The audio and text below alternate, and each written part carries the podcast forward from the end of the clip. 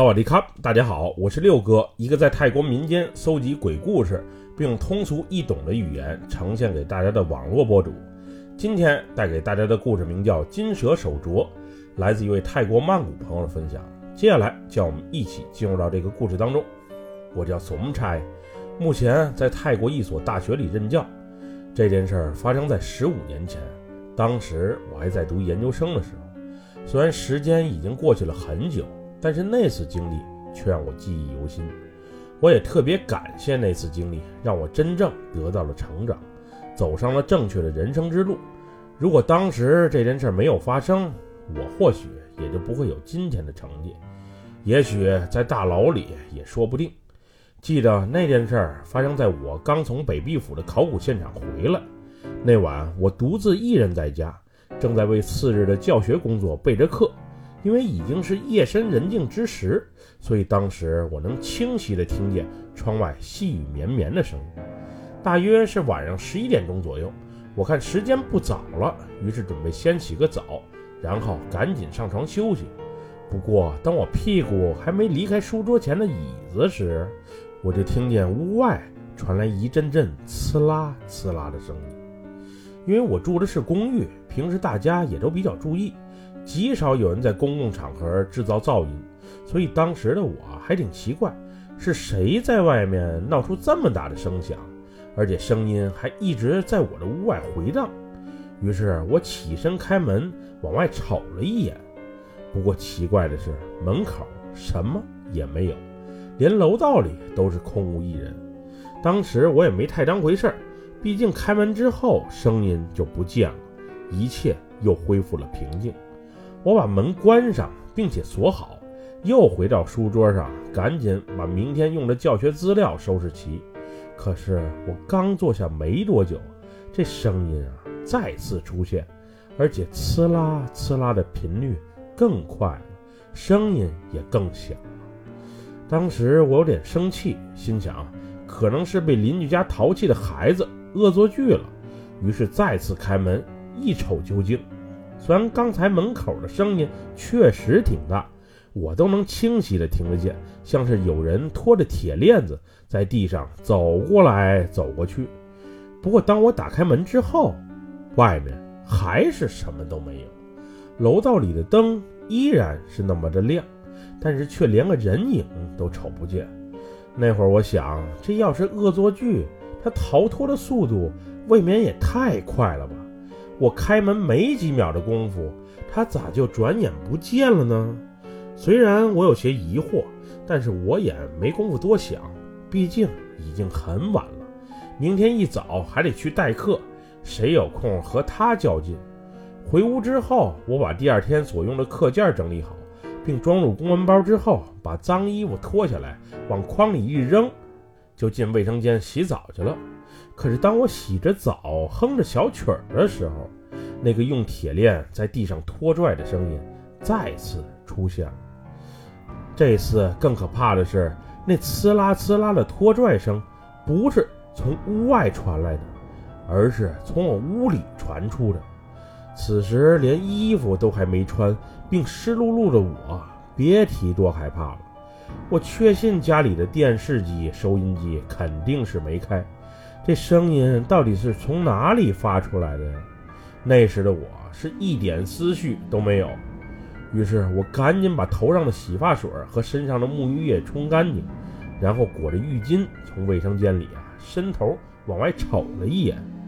不瞅不知道，一瞅吓一跳。此时我看见一个身穿缅甸传统服装的女人，准确的说，应该是个面无血色的女鬼，站在我的房间里，并朝我这个方向看。当时给我紧张的，连身上仅有的浴巾都差一点掉在地上。这个女鬼的手脚上都拴着铁链，她就在那儿静悄悄地站着，也没往我这个方向走。并且嘴里一直重复着一个词儿，至于那个词儿是什么意思，我虽然当时也会些缅甸语，但是水平有限，还是听不懂。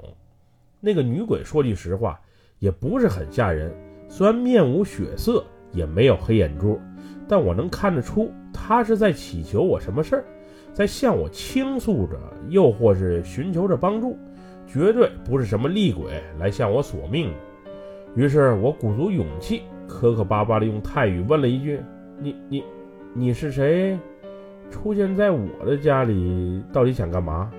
如果你有什么需求，我会尽量帮助你的。”原本我还想他会以什么样的方式、什么类型的语言来与我交流，不过当我话从口出之后，他又再次重复那个词几遍，然后就瞬间消失了。虽然那个身穿缅甸服装的女鬼从我屋里消失了，但是铁链在地面上拖拽的声音还有，只是声音由近到远，最后越来越小，彻底消失了。说句实话，这是我第一次见鬼的经历。虽然心里也怕，但远没有恐怖片里的那么惊恐。当时我觉得这事儿挺蹊跷，于是第二天上完课之后，就去找系里的老教授一趟。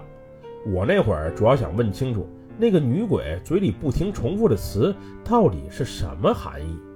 为什么她会神奇般的出现在我的房间？到底我和她的交集又是什么呢？老教授听完我昨晚的经历之后，告诉我女鬼嘴里不停念叨的词是“蛇形手镯”的意思。他让我仔细想想，之前或者最近见没见过什么蛇形手镯。如果要能把那个手镯找到，一切也就迎刃而解了。手镯还是蛇形的，我好好想想看。当时我嘴里敷衍般回复着老教授。并一个劲儿地向他道谢。其实，当他说出蛇形手镯的时候，我就已经知道是什么东西了。那个手镯，前一阵儿我去北壁府考古的时候，在挖掘现场见过，是一个纯金制作的蛇形手镯，而且手镯上还镶着钻。当时我一眼就对这个手镯有种莫名的好感。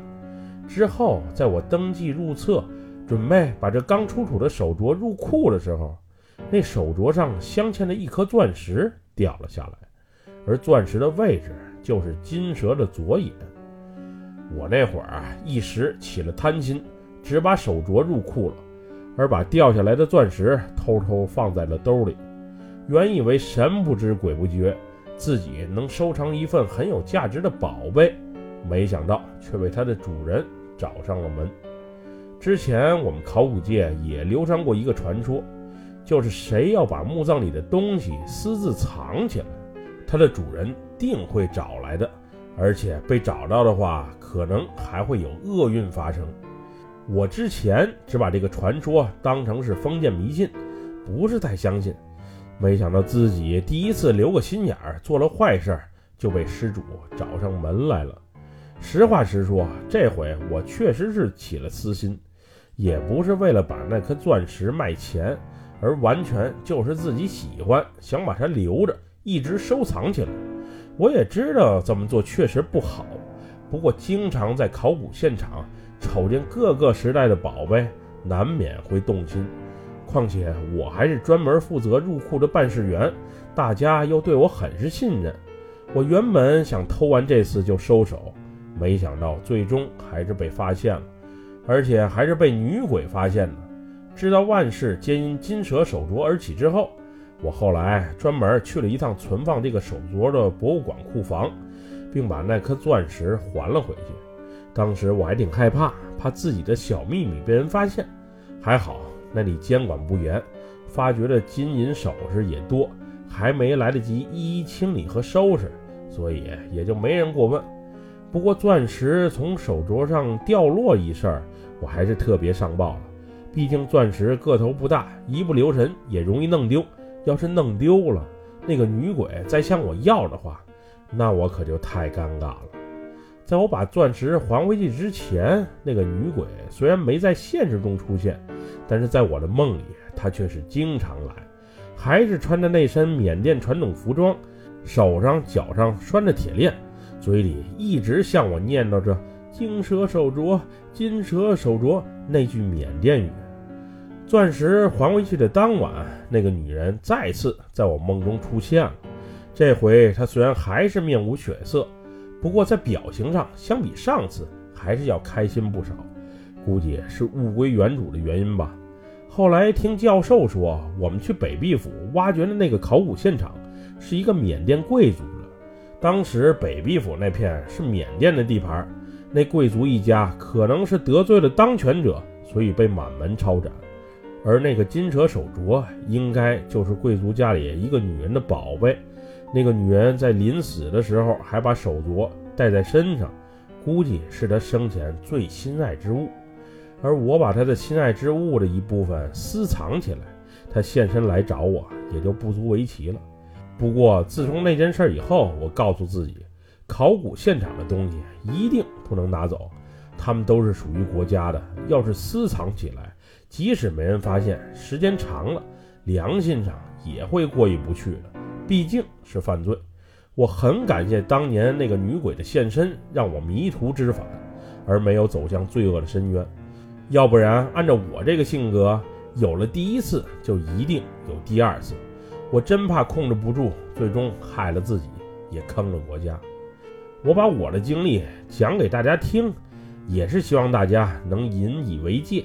在大是大非面前，千万不要让私欲冲昏了头脑，不然不仅良心上过意不去，还会犯法坐牢，保不齐什么灵异事件还会在身边发生。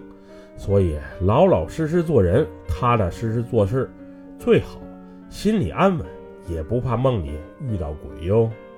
本期故事就分享到这里，喜欢六哥故事的朋友，别忘了点赞和关注。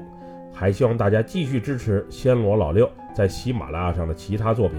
咱们下期节目再见，我们俩拜拜，萨瓦迪卡。